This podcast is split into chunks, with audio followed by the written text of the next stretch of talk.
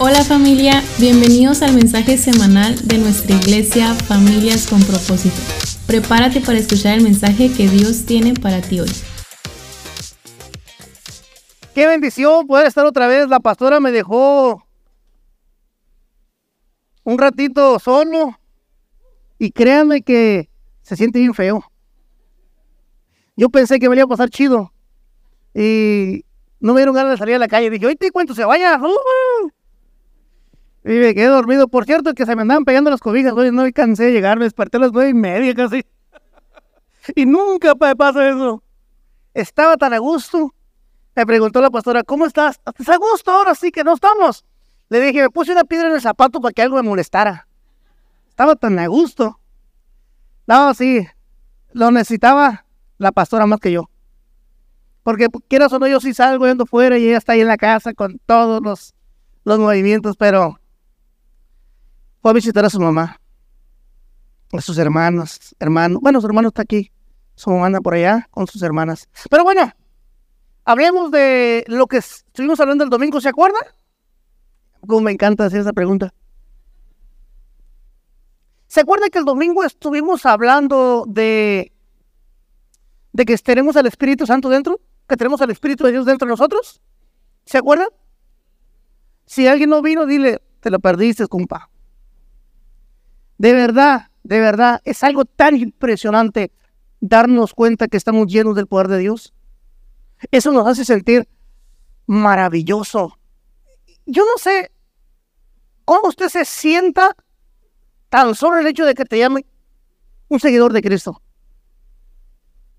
En algunas ocasiones, para muchos pudiese ser, les daba vergüenza, como a mí cuando empecé eres hermano. Y, la frase de eres hermano, es como que... Pero la frase que llenaba de orgullo a los discípulos era, ¿eres uno de sus seguidores? O sea, ¿estás lleno de él? Pregúntale al que tiene a su lado, ¿estás lleno de él? No, si eres, eres hermano, eres hermanito, porque se ha quemado mucho eso. Los hermanitos.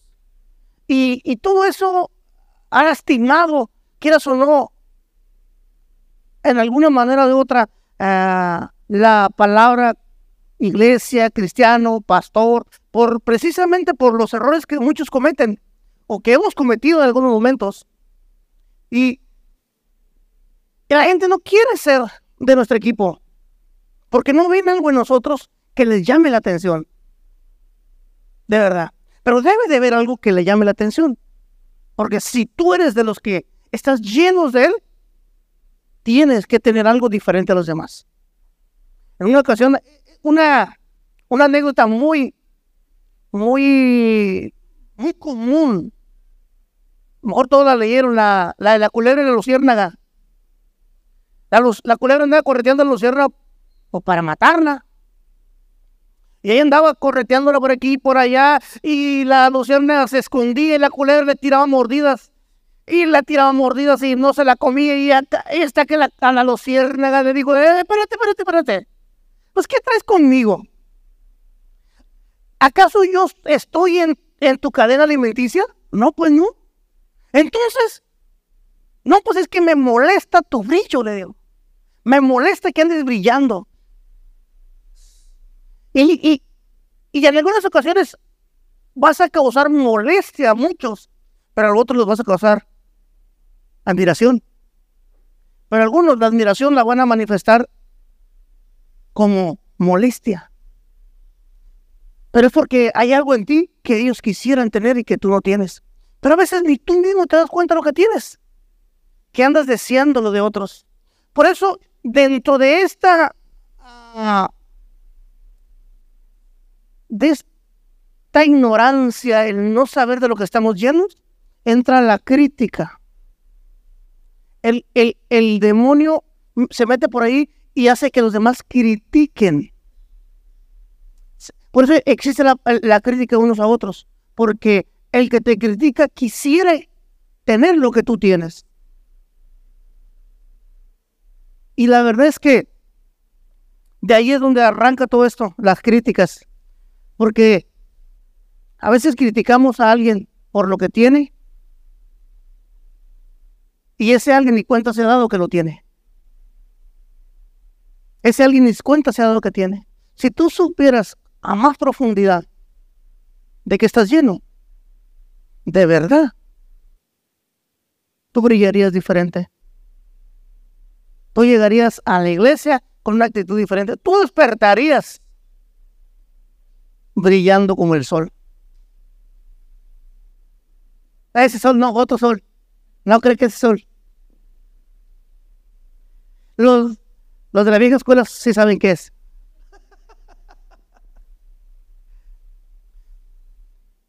Llenos del Espíritu Santo.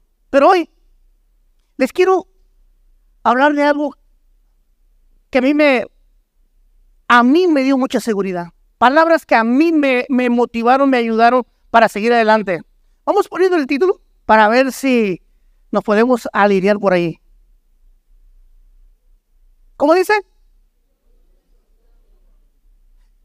Y le quise poner a mí para que usted le resalte esa frase. A mí. No, no Dios me escogió. Dios me escogió a mí.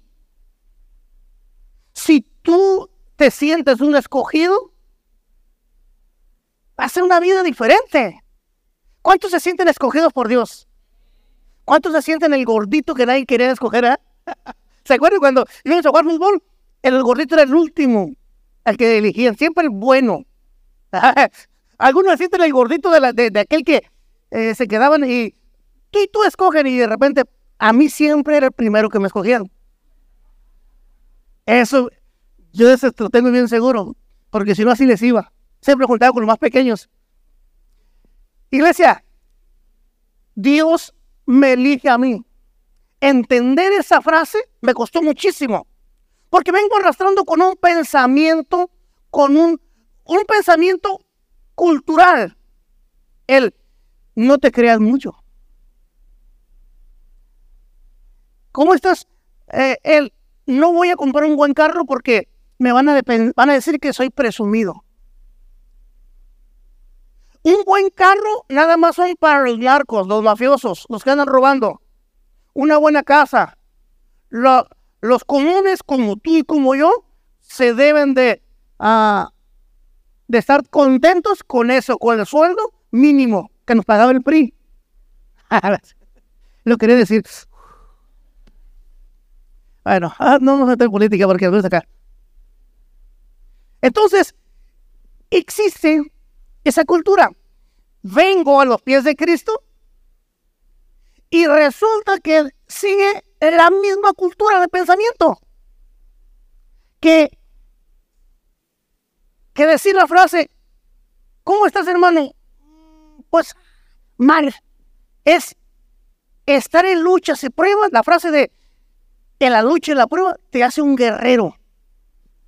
Porque decir, estoy bien, porque Cristo está en mí, sigue el mismo pensamiento de arrogancia. Es que eres arrogante. Si yo les he dicho muchas veces aquí vacilando y a ver si pega, que soy el pastor más guapo de Ensenada, ¿ah? para muchos es como que, oh, pues dilo tú también, ¿qué te cuesta? ¿Qué te cuesta si quieres ser más guapo de tu colonia? ¿Ah, Aunque sea de la colonia. Yo de nada. Es, ¿Se da cuenta? Nada más cambiamos de religión porque de pensamiento sigue igual. Nada más cambiamos de, pensamiento, de, de religión porque de pensamiento es igual. Y venir a Cristo es un cambio de cultura y es un cambio de pensamiento. Es empezar a entender, Dios me eligió a mí. Dios me escogió a mí. Yo estaba entre millones y millones de personas. quizás no era el mejor, pero Él me ha hecho mejor. Él me eligió a mí. Yo me siento bendecido. Yo estoy bien porque Él me eligió. Amén. ¿Lo cree? Y así empieza la historia del pueblo de Israel. Cuando Dios saca al pueblo de Israel de la esclavitud de de 400 años de vivir con una mentalidad de pobreza, con una mentalidad de esclavitud, para llevarlos a una tierra de ser los pobres a ser los hacendados, los dueños, los, los encargados. Tuvieron que pasar 40 años para meterles un pensamiento de, de caporal, un pensamiento de liderazgo, un pensamiento de que sí puedes, un pensamiento de que Él te eligió a ti. Y vas a batallar toda una vida si no cambias el pensamiento, el de pobrecito de mí. Es que a mí nadie me visita. ¿Por qué se va la gente a la iglesia? ¿Por qué crees? Porque, pues es que no me saludaron. Yo si no me saludo, voy y le digo, hey, hey, hermano, estoy teniendo la mano. Ah, perdón. Bueno, tucha por otro nomás. Porque se le escapa la bendición de que lo salude. ¿Verdad? No, es, que no me saludo. La gente se va porque es que no me ven, es que a mí no me hacen, es que pobrecito a mí, mejor me como un gusanito. La actitud, la gente se va y se van a otra iglesia y en otra iglesia creen que, ¿qué cree? Que aquí está bien, hermano, y postean, aquí estamos mejor, pero llevas el mismo pensamiento. Y tu final va a ser el mismo. Tampoco te van a saludar, porque no es que allá sean mejores o aquí, es que tú tienes un pensamiento terrenal, una cultura terrenal. Y tú debes de tener una cultura del reino. Todo lo puedo en Cristo que me fortalece. Le dijeron los fariseos, los, fariseos, los, del Cenedrín, los maestros de la ley, ¿eres hijo de Dios? Y él dijo, sí. ¿Eres rey? Y él dijo, para eso nací. Así de fácil. ¿Eres rey? Pues, ah, mi mamá dice que le embarazó el Espíritu Santo. Y yo no sé si... ¿Se da cuenta? No. Él, sabía quién era. Se les perdió cinco días el maestro cuando tenía como 12 años y estaban preocupados papá y mamá. Y él estaba entre los maestros de la ley hablando de la palabra, de, teología, de historia, de la creación, de todo. Y cuando lo ven, ¡ey! Lo empiezan a regañar. ¿Qué estás haciendo? Pues, ¿qué que qué? En los deberes de mi padre ando. María y José no supieron qué contestarle. Pero él sí sabía desde que nació. Sabía para qué había nacido. La pregunta es, ¿para qué naciste? Porque las cosas se consiguen, ándale, bajando la guardia, ándale. ¿Me ayudas? Sí, ándale. Ándale. Échame la mano. Y nadie llega a pedir un favor con la actitud de, ¿me vas a prestar o no? Más allá si uno, si no para buscar a otro. Así, amigo, hay gente que me ayuda a mí. Nadie llega, todos llegan con la actitud terrenal. Ayúdame. Baja la osa. Pero cuando estás en la posición de el que vas a ayudar, no, no puedo.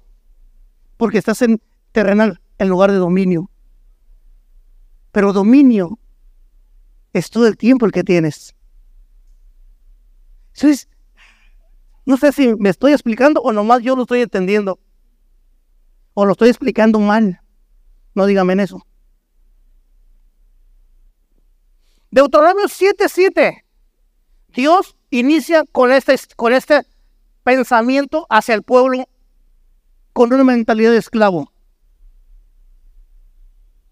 Deuteronomio 7:7.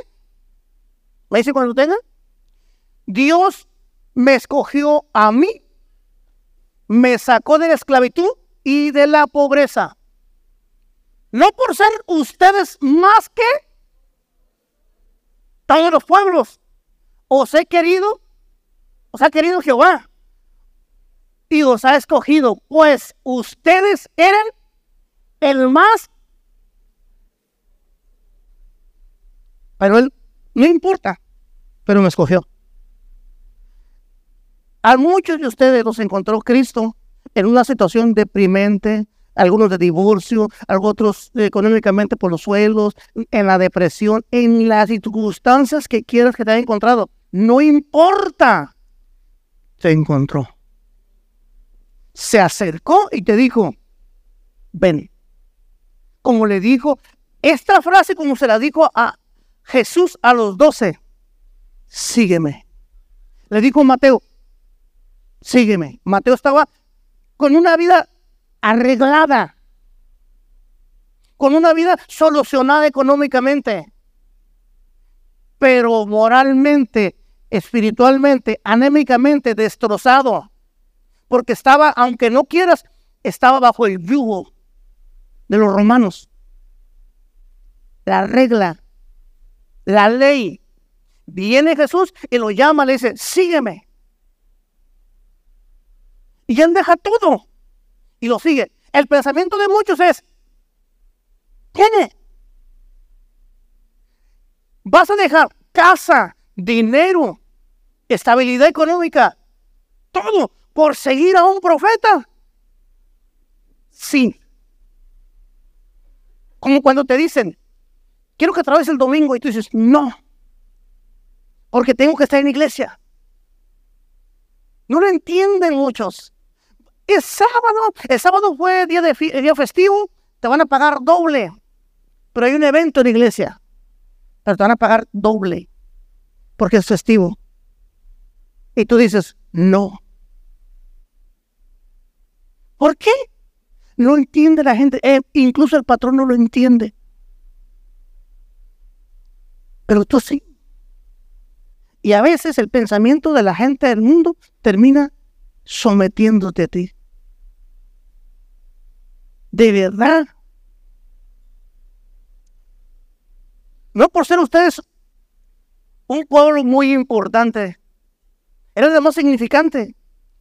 Sí, yo era de lo peor. No le hubiera gustado haberme conocido cuando no tenía Cristo. Pero Él me eligió. Cada vez que yo estoy en circunstancias difíciles en mi vida emocionalmente, me tengo que enfrentar conmigo mismo y hablarme y decirme, si Dios permite que me muera, es lo permitirá, no el diablo. Yo yo no dependo del diablo, no dependo de la enfermedad. Cuando Dios decida me va a llamar. Mi situación depende de Dios y yo creo, porque eh, estoy en sus manos. Él me eligió para depender de Él, no del sistema ni de las circunstancias terrenales. ¿Me está explicando? Seguimos. ¿Algunos qué?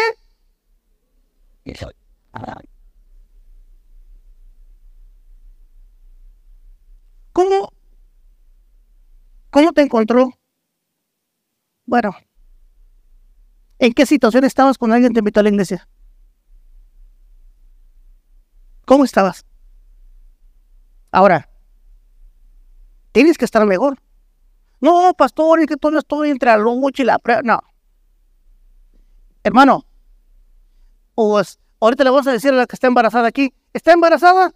Ah, pues estoy medio embarazada. ¿Eh? ¿Existe el medio embarazo? Va la muchacha y le dice, va con la ginecóloga y le dice, ¿qué, qué es? Ah, parece que estás medio embarazada, yo creo. No, estoy o no estoy, no sé. Es que eh, tú estás entre la lucha y la prueba, apenas estás echándole ganas. Ahí es, no, no, no, no, no. O eres o no eres o te haces. Aquí no es. Ese es el problema. Que no entendemos que esto es de decisiones. Yo soy cristiano, soy seguidor, ¿estoy lleno de él o no estoy lleno de él? Ay, hermano, pues ahí la llevamos. Es que mire, esto no es así de la noche a la mañana. Sí, es de la noche a la mañana. De la noche a la mañana usted puede quedar embarazada. Las mujeres quedan embarazadas de la noche a la mañana. La captaron de en 89. ¿Sí o no?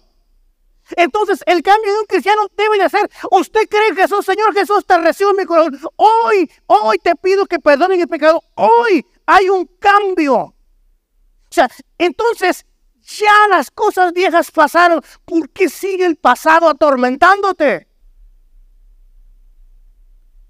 Porque sigues creyendo que no puedes porque no estás lleno de Él, porque la oración que hiciste la, hiciste dudando. Pero Dios es poder, Dios cambia así. Sí. Sigues luchando con cosas, sí, sigues luchando, no con el diablo, sigues luchando con tu carácter, con tus ideales, con tus formas de pensar, con lo que tú creías que estaba bien. Pero el diablo no tiene nada que ver porque, ¿qué crees? Ya no le perteneces, le pertenece a Dios. Tus luchas son contigo mismo. Es que yo pienso que debe de ser así. Es que yo creo, e, esas son tus luchas. El diablo no tiene nada que ver. Mire, yo no lucho con el diablo porque el diablo y yo ni compadres somos. Así de fácil. Sí me pone piedras de tropiezo, sí me pone luz ahí delante cosas, pero depende de mí que yo le crea. Pero como yo creo todos los días que estoy lleno de Él, yo dependo de Él. Ay, que hoy tuve una lucha con el diablo. Ay, hermano, es que tuve una guerra con el diablo. Oye, hermano, ¿cómo peleé con el diablo? Déjelo ir ya. ¿Y qué pelea con él? Es que él se quiere y yo le digo que no. Ah. Seguimos. Quiero terminar rápido porque, ¿qué creen? No desayuné. Me levanté bien tarde. Pero les tengo una buena noticia. Estoy abierto a invitaciones. Hoy no tengo tanto problema. Los domingos, cuando está la familia, ahorita puedo hablar de ellos. Cuando ellos están, sí es un pleito siempre, porque una quiere comer una cosa, otra otra y una qué. Y el hombre, el pastor, el siervo, el de la autoridad, nomás dice, amén. Porque el siervo es sabio, sabe que contra eso no puede. Hay momentos donde la sabiduría tiene que brillar. Dios llama a quién? Ok, ¿en qué situación cree usted que encuentra al Padre de la fe? Al que hoy hablan los hebreos, los judíos con tanto orgullo. Nosotros somos de Abraham. ¿En qué situación crees que encontraron a Abraham? Abraham era un hombre rico ya, eh, económicamente estable, pero con un problema. Tenía un problema en la mente que lo estaba matando todos los días. No podía dejar generaciones. Y para en ese tiempo, el no dejar hijos es la muerte en vida. Tenía una, una mujer, una amada esposa, que no le daba hijos. Y él decía, no voy a dejar generaciones. ¿De qué sirve que esté? ¿Quién se va a quedar con todo lo que estoy trabajando? ¿Para quién va a ser? En depresión, en, en momentos difíciles estuvo pasando Abraham. Cuando Dios le habla, cuando Dios lo llama, está en unas circunstancias difíciles. Y, fíjate bien, cómo inicia una historia, cómo inicia un cambio en una persona. De la, de la pobreza, de la depresión, de la ansiedad, de cualquier circunstancia, de la enfermedad, al éxito. Todo tiene que tener una plataforma. Vamos a leer Génesis 12 en adelante, hasta el 2. Fíjate bien lo que dice. El Señor dijo a Abraham, deja que toma una decisión. Queremos, si quieres bendecirme, ah, bendíceme así. Yo no voy a dejar nada. Dile que tiene su lado, Dios no trabaja así. ¿Usted cree que Dios no, no podía bendecir a Abraham donde vivía? La frase correcta, deja lo que estás haciendo. No, pero es que usted, es, es bien difícil. Bueno, está bien. Abraham tenía el albedrío de decirle, Dios, no puedo, mi papá está enfermo, pobrecito, ya está viejo, mira, este, mi ganado, ¿cómo voy a ir y dejar a mi familia? No, no, no puedo. Busca otro. Pero sí, puedo ir a la iglesia de vez en cuando, cuando tenga tiempo. Cuando yo pueda, voy a ir, me dijo un amigo, cuando pueda, Raúl, te voy a visitar. Ay, gracias, fíjate que ya, ya descanso. No ocupo que tú me visites, tú ocupas visitarme. Tú necesitas a Cristo, no Cristo te necesita a ti. Tú eres el que estás en la depresión, Abraham. Tú eres el que estás en problemas, no yo. Yo quiero hacer de ti una gran nación. Yo quiero bendecirte, pero no puedo bendecirte bajo tus reglas, sino bajo mis principios. ¿Capish? esto inicia de esta manera. ¿Quieres ser bendecido? ¿Quieres prosperar? Entonces deja lo que tú sabes que no está bien. Oh, pues es que yo me sé la Biblia, yo sé, y bla, bla, bla. No se trata de eso. Abraham se la sabía de memoria. También si quieres. Aunque todavía no estaba escrito nada.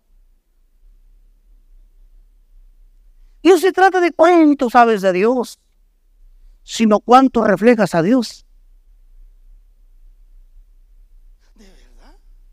Hay muchos, hay muchos teólogos allá afuera. Usted ve en Facebook, hay un borracho indigente que le llaman el teólogo de las calles.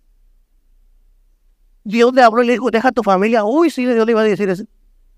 Abandona a tu esposa y a tus hijos, sí. a ver quién les va a comer a los hijos, ¿ah?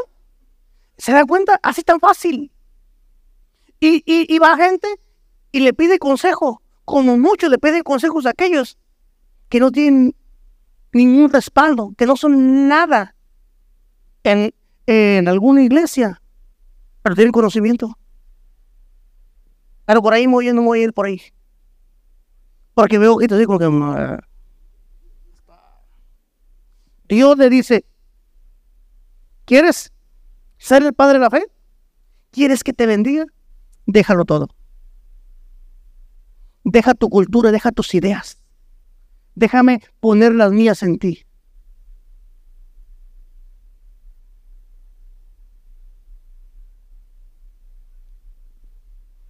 Deja tu tierra, cultura,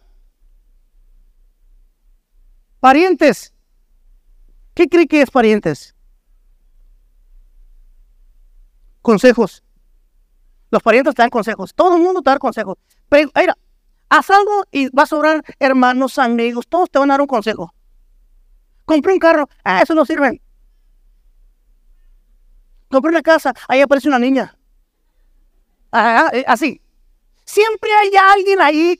Por eso le dice Dios, deja tu cultura y esos pensamientos, esos consejos.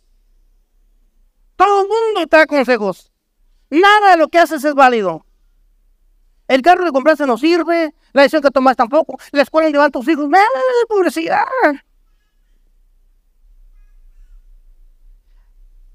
¿La casa de quién? déjala que voltea, voltea al marido y dile, si lo tienes a un lado, es que no sé cómo, ¿por qué? A ver, no, pues es que a mí no me afecta, a ti, pero lo que tú, a tus hijos, a tu esposa, a lo mejor sí. ¿Eh? No, pero es que a mí no me afecta, yo de ahí les ayudo cuando todo eso. Pero bueno, esa es otra historia, dijo la nana Goya también es un comercial en los 90, por allá. Esa predicadora que tenemos ahí, ya le acabó su tiempo. Esa, dijeron que iba a cantar, pero le dieron una profecía de que hacer una cantante y todo, pero pues espérate, todo tiene su tiempo. Está bien, déjala ahí. Tus parientes, la casa de tu padre, y ve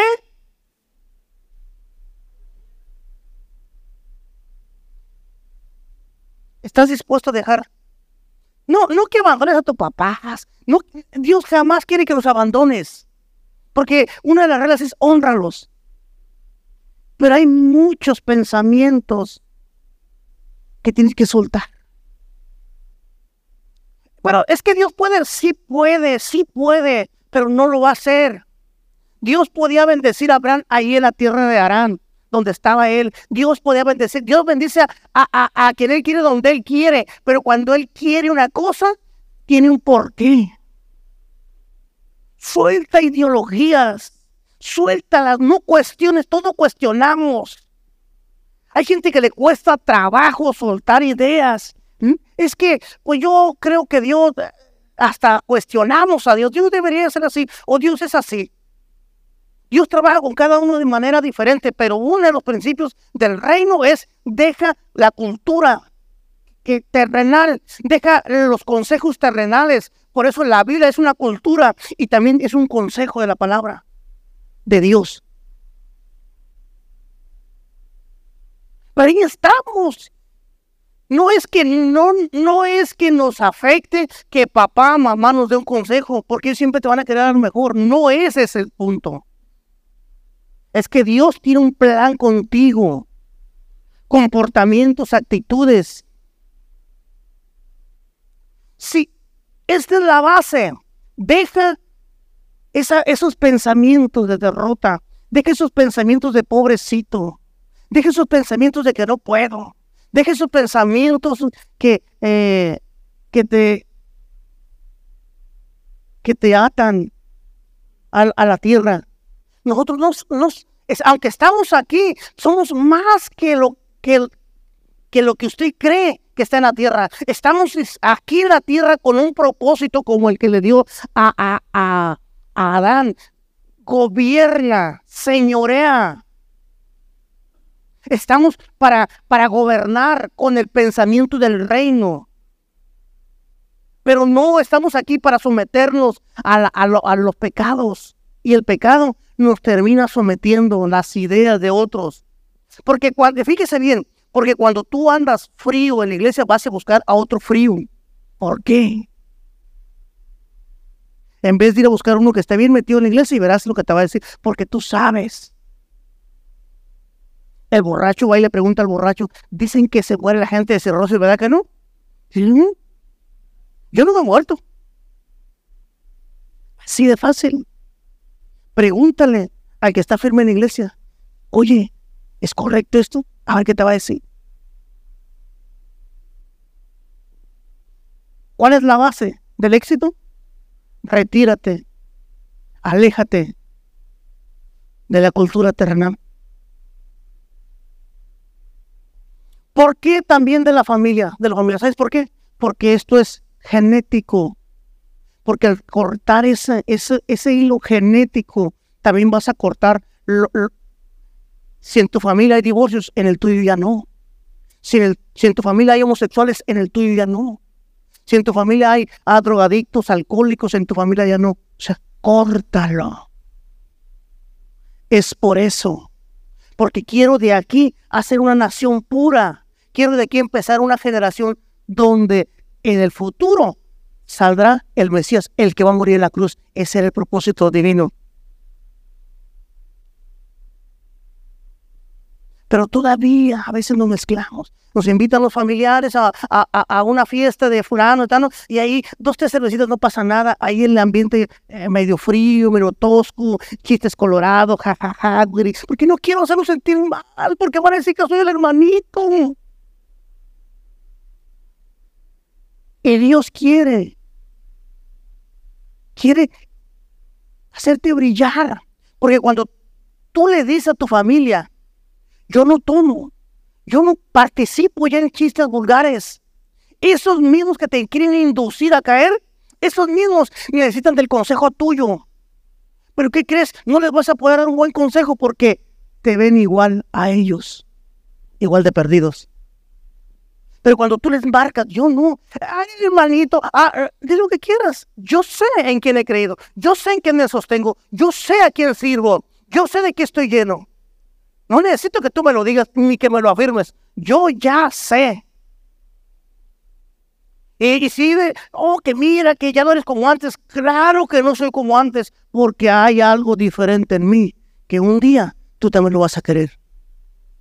¿Cómo vas a poder aconsejar a tu familia si te pones al nivel de ellos a veces? La familia que no conoce a Cristo, claro. Los amigos que no conocen a Cristo. Y después cuando pasan los días, le dices tú, te invito a la iglesia, y es cuando dicen, para ser como tú. Porque no ven una diferencia. Y aún te ven peor porque dicen, de perdida yo no soy hipócrita. ¿Verdad? ¿Se lo han escuchado? A mí nunca me lo dijeron. Infinidad de veces me lo dijeron a mí. Porque realmente es lo que hacía, no entendía. Porque tampoco tenía un pastor como el que tienen ustedes.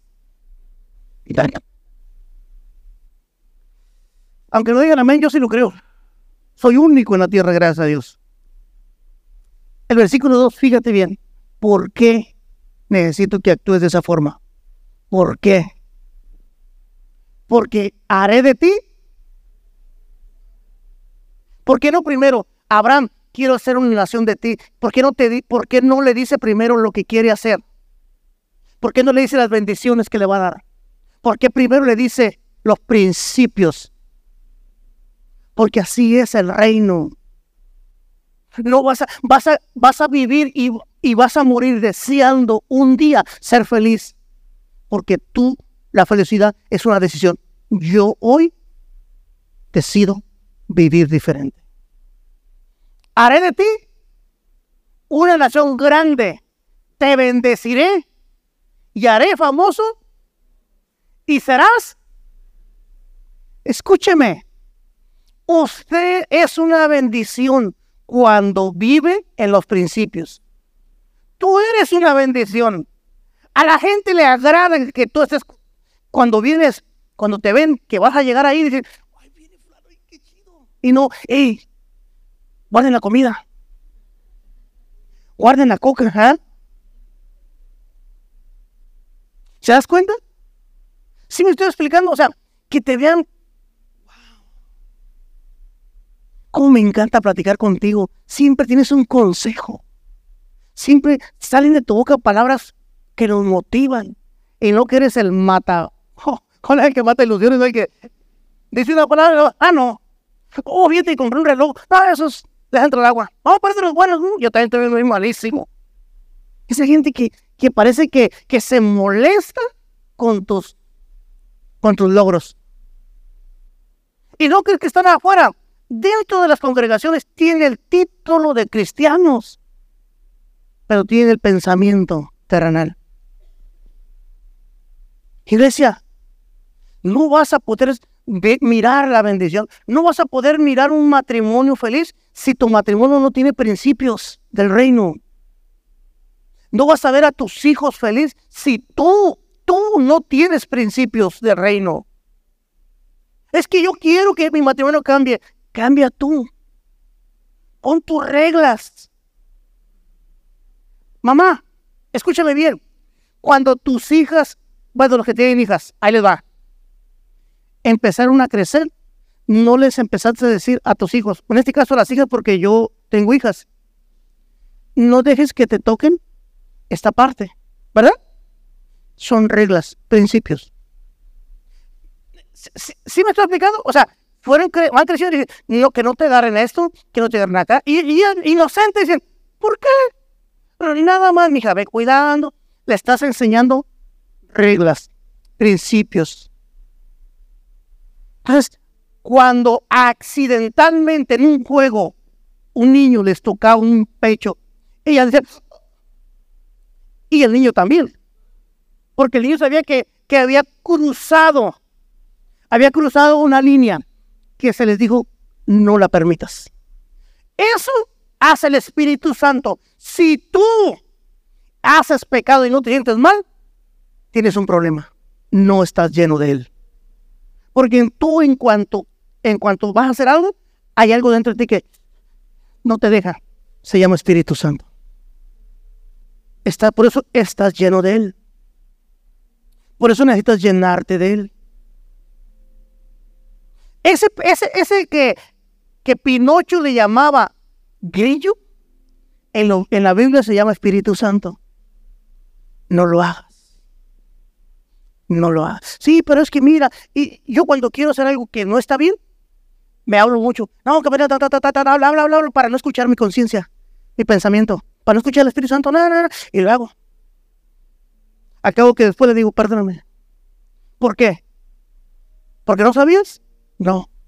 Perdóname porque sabía y yo lo quise hacer. Yo lo quise hacer. Tú sabes que muchas cosas que haces no están bien. Tú lo sabes. Y no puedes decirle a Dios, perdóname porque no sabía.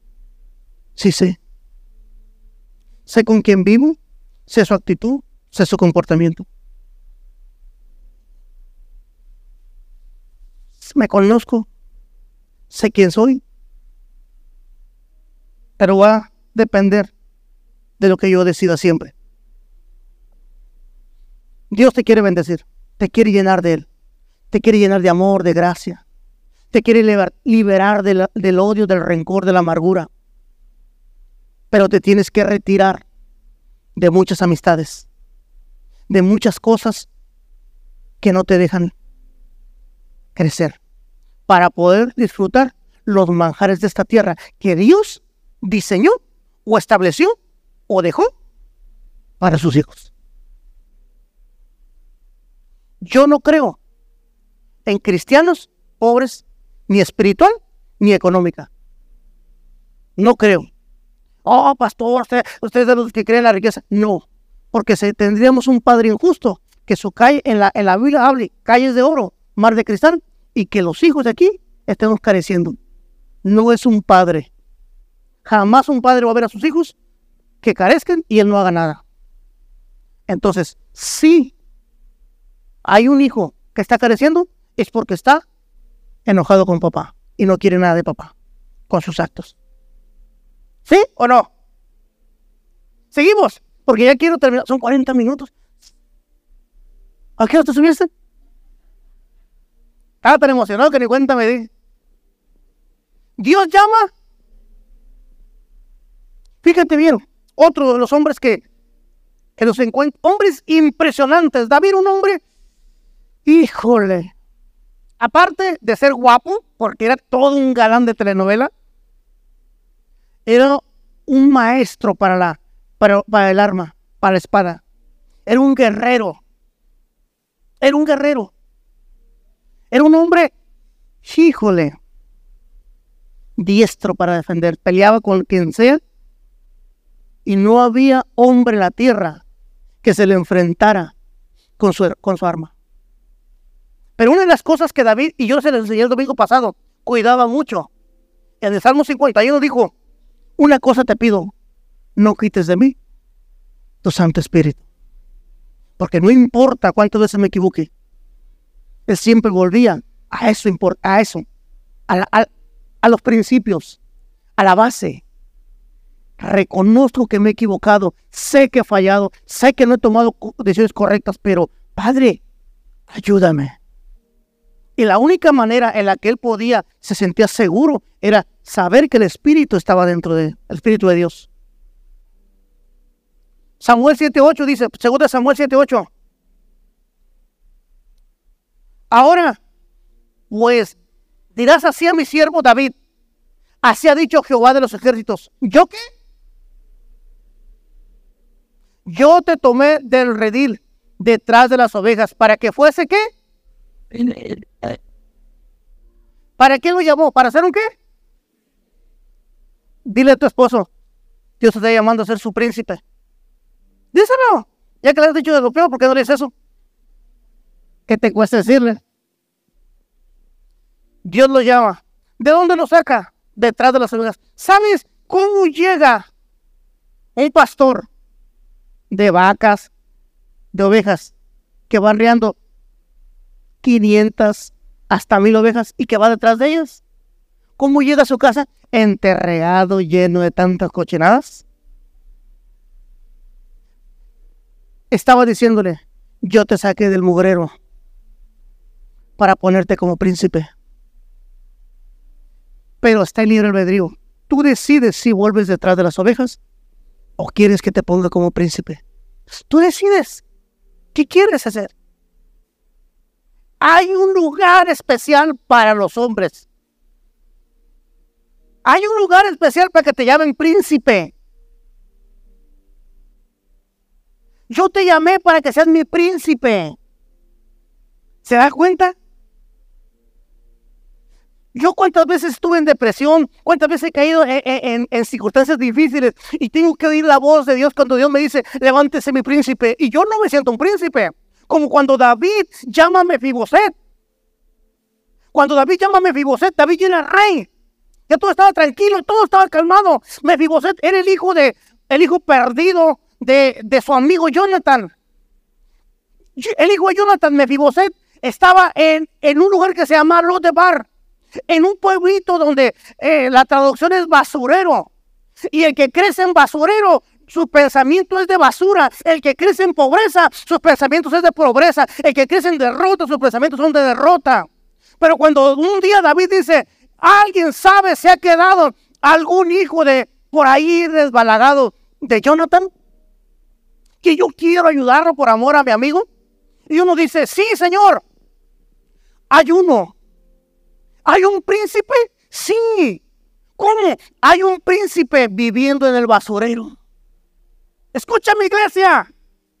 Hay príncipes viviendo en la derrota, en la depresión, en la tristeza, en el alcohol, en la pobreza, en la amargura, en el dolor.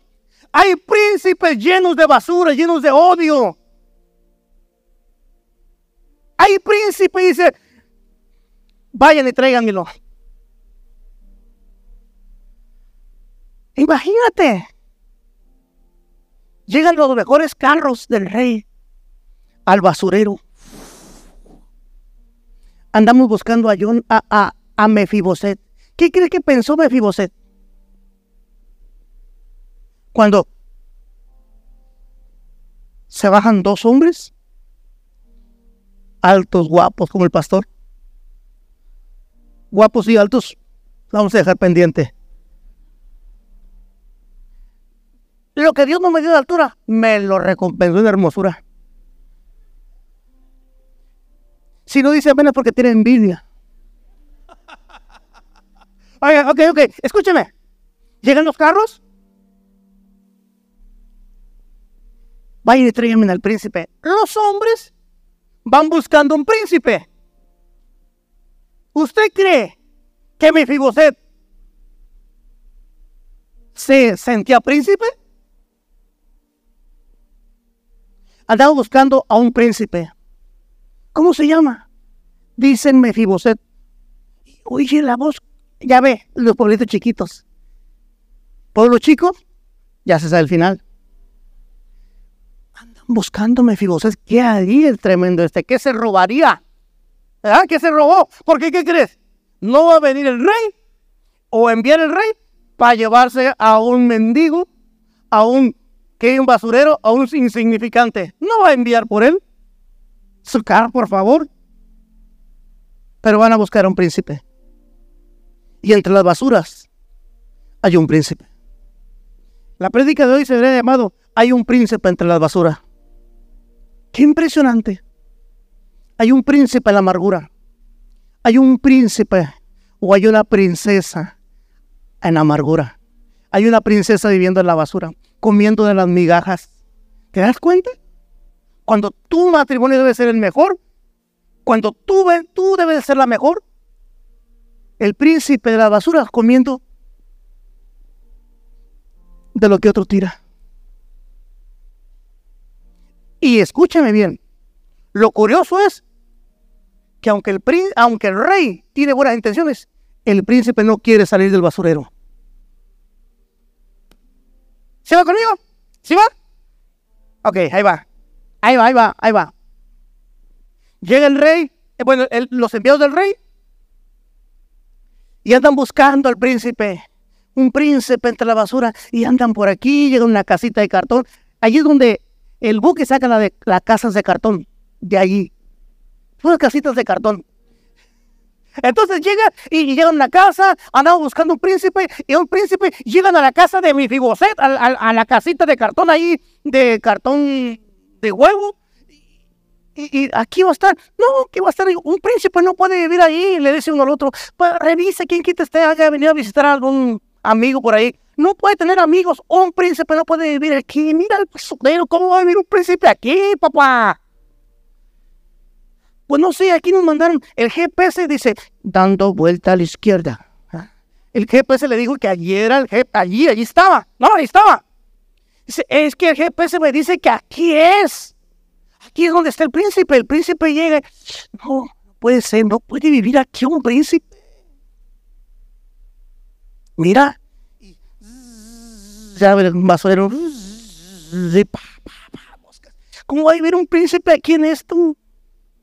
¿Cómo un príncipe va a vivir entre la amargura? ¿Cómo un príncipe va a vivir entre la pobreza? ¿Cómo un príncipe va a vivir así?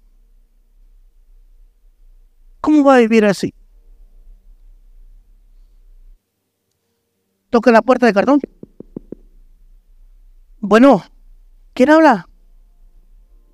Soy yo, venimos de con el rey. ¿Qué rey? Rey David, andaba buscando un príncipe. Uh, en este lugar le estaban preguntando. Estoy parafraseando, ¿eh? porque la historia no dice así. Estoy buscando a un joven llamado, un joven príncipe llamado Mefiboset. Pues, no, aquí no es. No, aquí no hay ningún príncipe. Hay un Mefiboset, pero príncipe. No, no hay. No, sí que me dijeron que aquí, ya le pregunté a doña, a doña Juana, doña Juana ya ve que sabe todo. Siempre en un pueblito hay una persona que sabe todo. Y sin que le preguntes, ven un carro extraño y se acercan. ¿A quién andan buscando? ¿Ah? Siempre hay uno en el rancho. Ahí, no, como no, pues ya vengo de la casa de Doña Juana. Y Doña Juana me mandó, me dijo que aquí había un mefiboset. ¿Qué hiciste? La, la que lo cuidaba, porque estaba lisiado de los pies. No podía caminar. Imagínense. Estaba hecho pedazos. No podía levantarse. Dependía de alguien. Y le dice la, la sirvienta, la que lo cuidaba. ¿Quién es la sirvienta? Que lo cuidó desde su nacimiento. ¿Qué hiciste? ¿Por qué te vienen a buscar? ¿Qué te robaste? Porque el pensamiento, la cultura terrenal, solamente podrás tener algo si te lo robas. Porque para ellos no te lo mereces. Y nadie te va a venir a buscar para ayudarte. Nadie. Te vas a morir allí de ese basurero, de esa amargura. Eh, vengo a buscar a Jonathan, al hijo de Jonathan. Por favor, ábrame.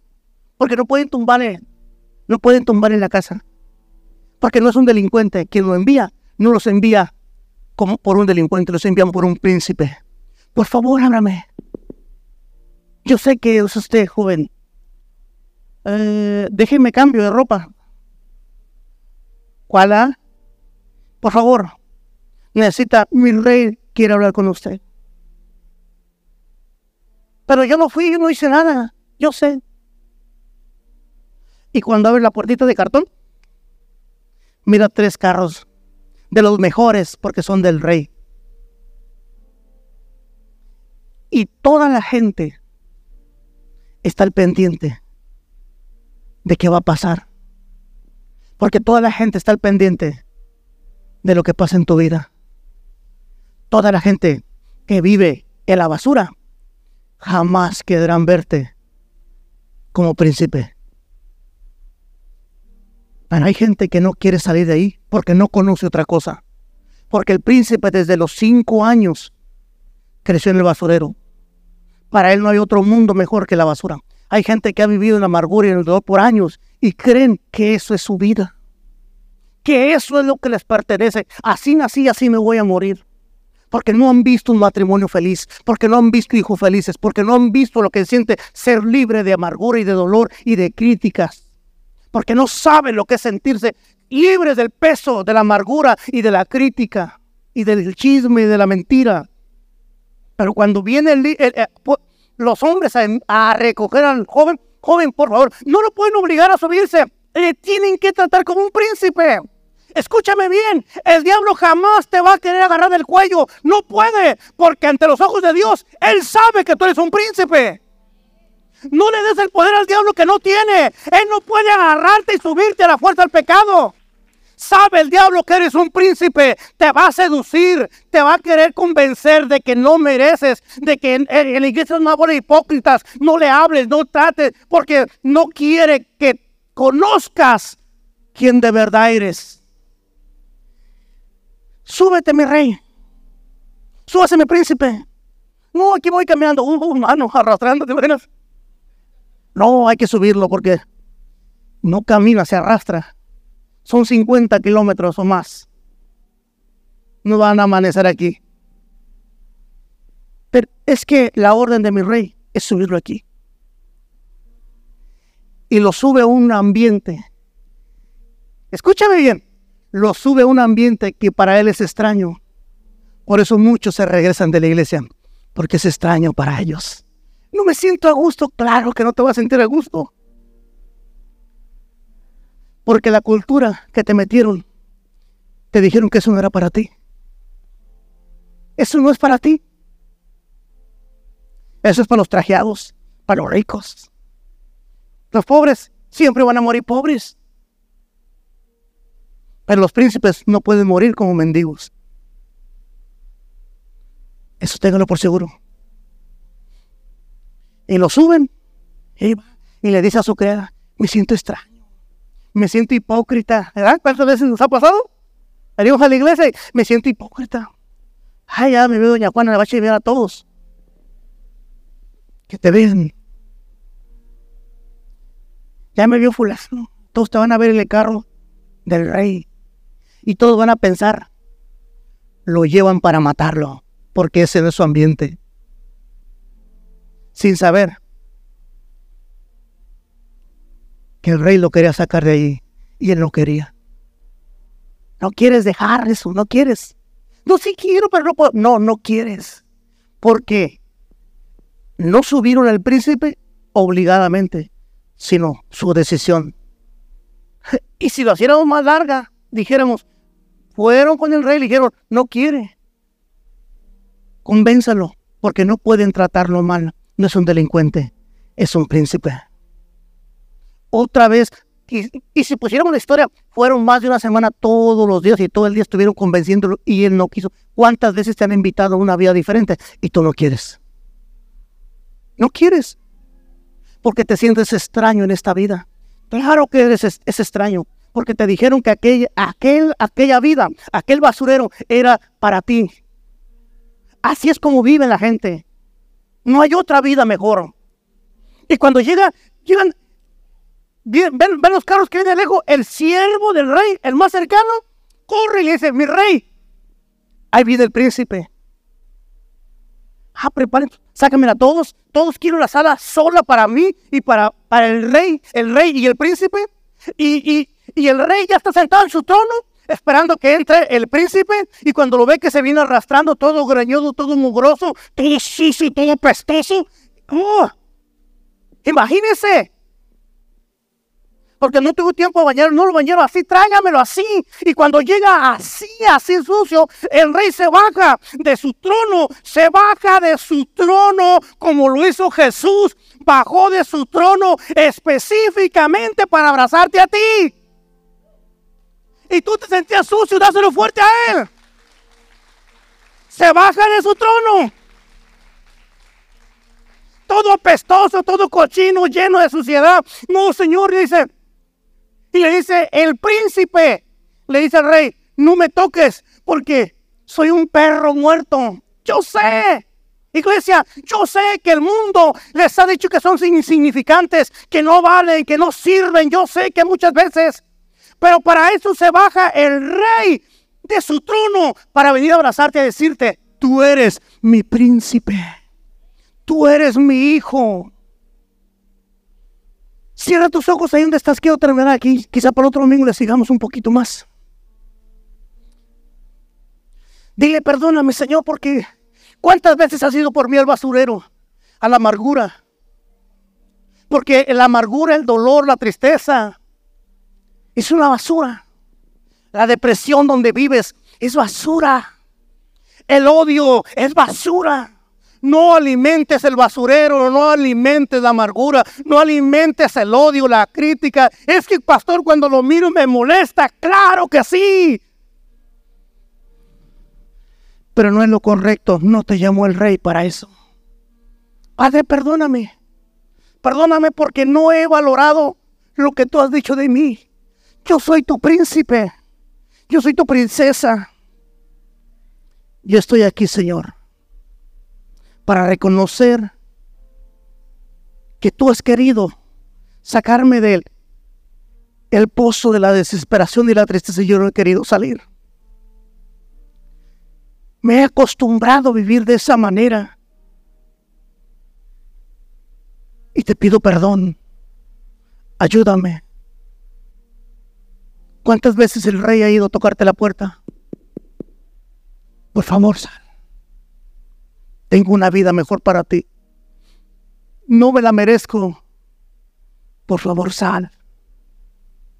Sal de ese lugar. Sal. Por favor. Por favor, tengo una vida para ti. Tú eres mi príncipe. Tú eres mi princesa. Tú eres mi princesa. Tú eres mi príncipe. Y en el nombre de Jesús de Nazaret, Padre, te doy las gracias por ir por mí donde yo me regreso siempre. ¿Cuántas veces yo he corrido o he querido correr a la basura y tú envías a tu espíritu a decirme, un príncipe no puede vivir ahí. Vente, vamos, levántate, que tengo una historia nueva que escribir contigo. Una historia nueva se va a escribir conmigo. En el nombre de Jesús.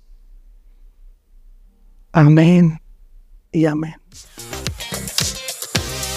Familia, gracias por escucharnos el día de hoy. Y si Dios habló a tu vida, no olvides compartirlo. Síguenos en nuestras redes sociales. Nos vemos en la próxima.